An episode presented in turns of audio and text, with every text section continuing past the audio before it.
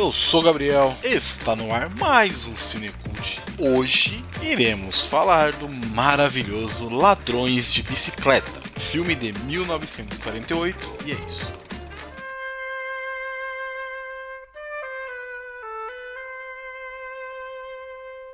Bom, para começar, vamos fazer uma ficha técnica do filme. O filme Ladrões de Bicicleta é um filme de 1948, dirigido por Vittorio De Sica. É, é uma adaptação de, do Ladri de Biciclette. Acho que é assim que fala em italiano, não sei. Tá? Mas o livro é Ladrão de Bicicleta, Ladrões de Bicicleta também. Bom, o filme ele tem uma hora e meia, uma hora e trinta e três e é um filme de drama. Drama é ali o neorrealismo italiano na veia, puxado. Neorrealismo, acho que eu já falei alguns movimentos cinematográficos aqui nesse podcast. É, e um desses, desses movimentos é, obviamente, o neorrealismo italiano, que consiste basicamente em trazer ali na, na sua característica principal a realidade. Ó, oh.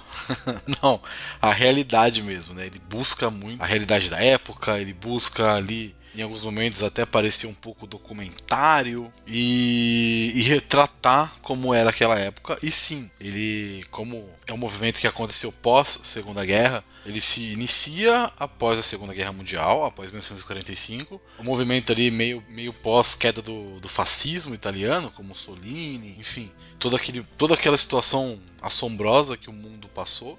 Né? E aí os filmes entra, o cinema entra como uma forma de é, mostrar e eles buscaram esse realismo para mostrar como foi a época, para mostrar como foi, como era os, como estava sendo ali, né, aquela reconstrução da sociedade de uma forma orgânica e tudo mais. E os filmes são bem é, tristes até de certa forma, ou uma, não sei se triste é a palavra correta, mas eles são eles são filmes é, putz, eu não sei nem como é que eu posso falar, mas é, eles são filmes bem.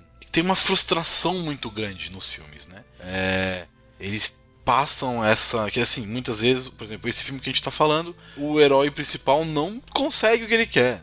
Ele, ele tem uma. uma ele tem uma, uma, uma, frustração mesmo. Frustração é um termo legal. Ele não consegue entregar uma parada ok, legal. Muitas vezes ele vai meio para esse campo de frustração. Frustração e era um sentimento de injustiça, muitas vezes. Os, os, personagens sempre estão é, se sentindo injustiçados com o que está acontecendo. Principalmente esse que a gente está falando agora. Mas é um dos principais filmes do, nesse neorrealismo italiano. É, é, é um filme muito conceituado. Acho que todo mundo que estudou um pouquinho de cinema, que viu cinema, conhece o Ladrão de Bicicleta. Né? Então é um filme muito conceituado, um filme muito grande. E ele acompanha a história de Antonio Ricci. Antonio Ricci, eu estou fazendo a mãozinha. Sim, estereótipos.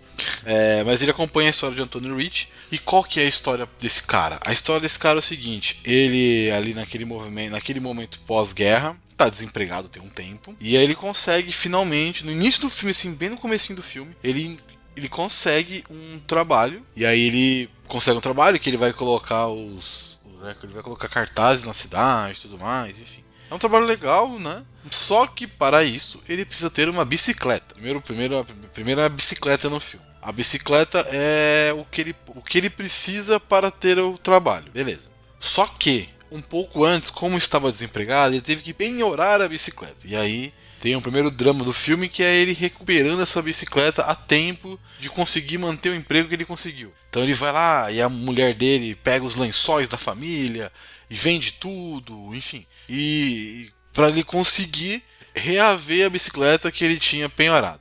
Beleza. Conseguiu a bicicleta novamente, tá lá, bonita, lindona a bicicleta. Beleza, ele vai pro emprego novo, consegue um emprego novo, enfim, e aí no primeiro dia de trabalho, ele acompanha um cara para ver como é que funciona o trabalho, para ver como é que, que faz né, as coisas.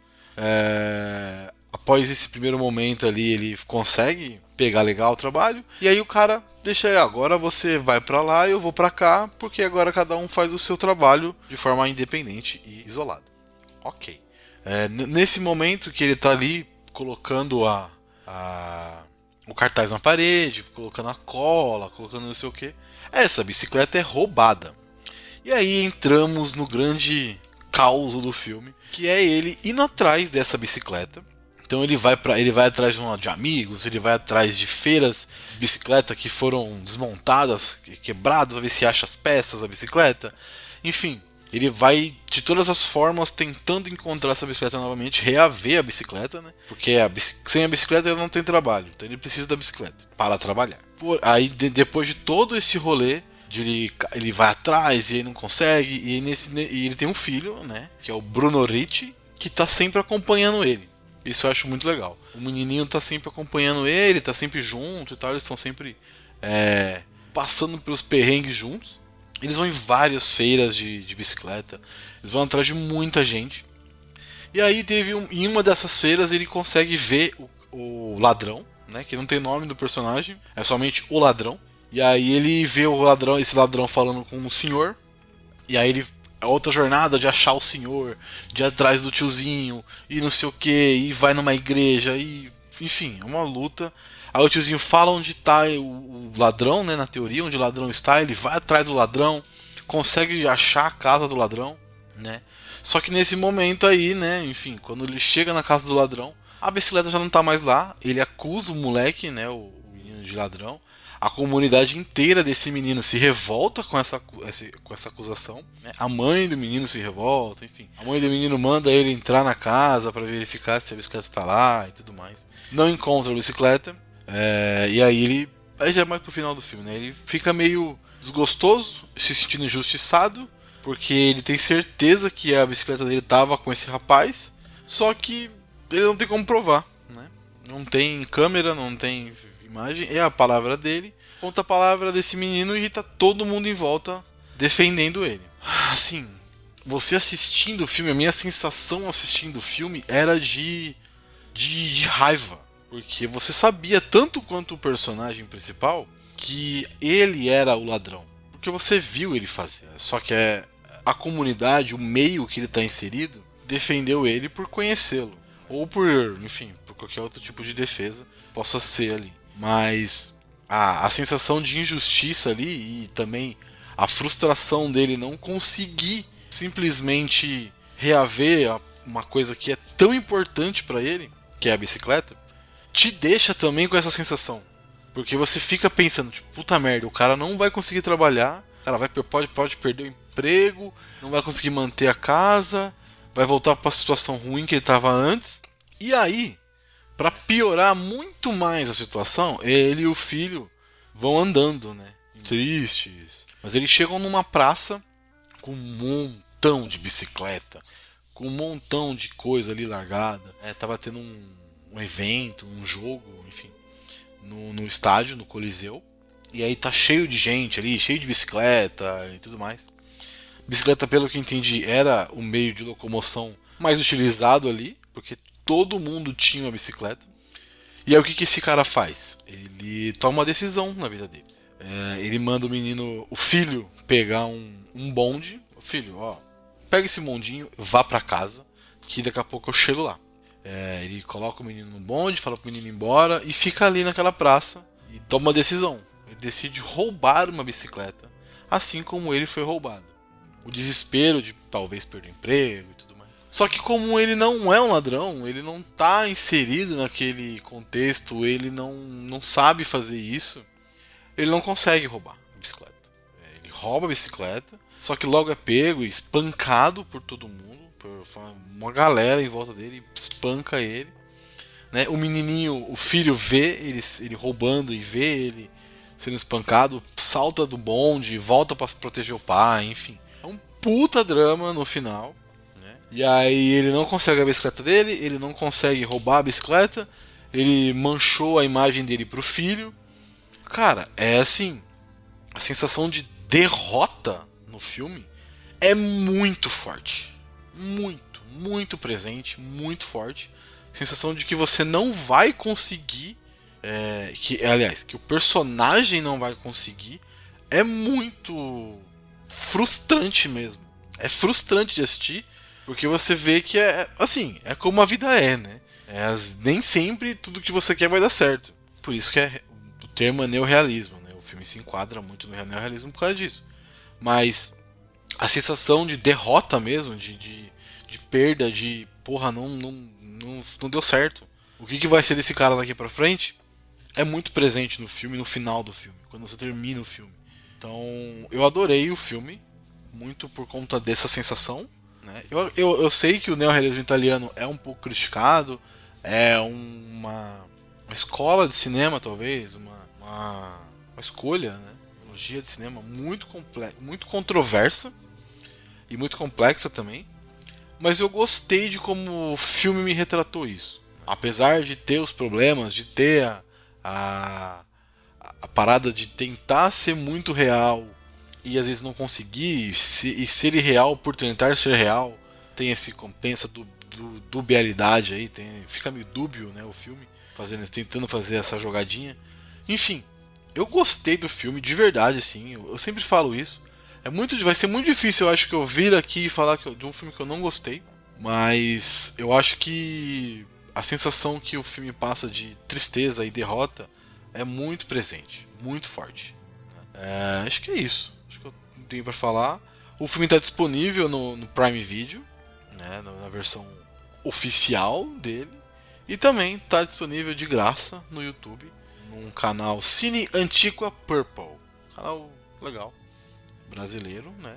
Então o filme aí já tem mais de 70 anos, provavelmente. Né? Sim, tem mais de 70 anos. Tem. O filme está em domínio público, então por isso que está no YouTube de forma gratuita. Gratuita. Então é um filme legal de ser assistido. Vai, assim, se você for assistir, já vá na, na já vá na, com, na mentalidade que é um filme que a ideia não é te fazer se sentir feliz no final. A ideia é você se sentir é, sentir a derrota, sentir o gosto da derrota, sentir o gosto da frustração. E, e, e é bizarro como eles conseguem.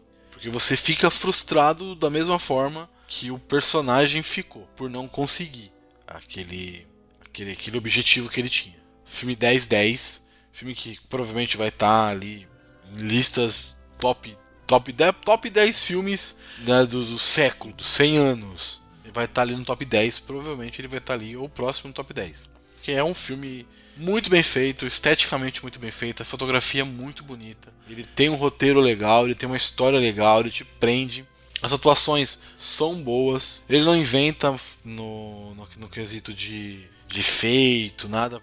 Ele trata efeitos práticos de forma muito legal. Ele tem efeitos práticos. Então eu acho isso muito legal. E é um filme que é, foi feito de forma real. Então a chuva é chuva, o sol é sol, o problema, a multidão é uma multidão de verdade. Que assim, me parece, né, que o filme foi gravado como se fosse no meio da rua, sem se preocupar em ser realmente atores ali, e sim, é, exceto as cenas que tem contato com os atores e tudo mais, né, essa parte do roubo e tal, mas aonde tem a multidão, me parece muito que é cena real mesmo, né, só tá no meio da rua e vai. Tem muita qualidade técnica, tem muita qualidade de roteiro, tem muita qualidade de atuação, tem muita qualidade de tudo. Então, um filme é excelente, assistam. Acho que a minha conclusão é essa: um filme muito bom que merece ser visto. É, e se você quiser ouvir mais filmes excelentes que merecem ser vistos, pode procurar aqui no Cinecult, pode rolar o feed aí. Tem um montão de filme legal que eu tenho certeza que você vai gostar e se encantar com a história. Então segue aí o arroba Cinecult Podcast no Instagram e nos agregadores, só procurar por Cinecult. É isso, é nós. Até a próxima. Tchau.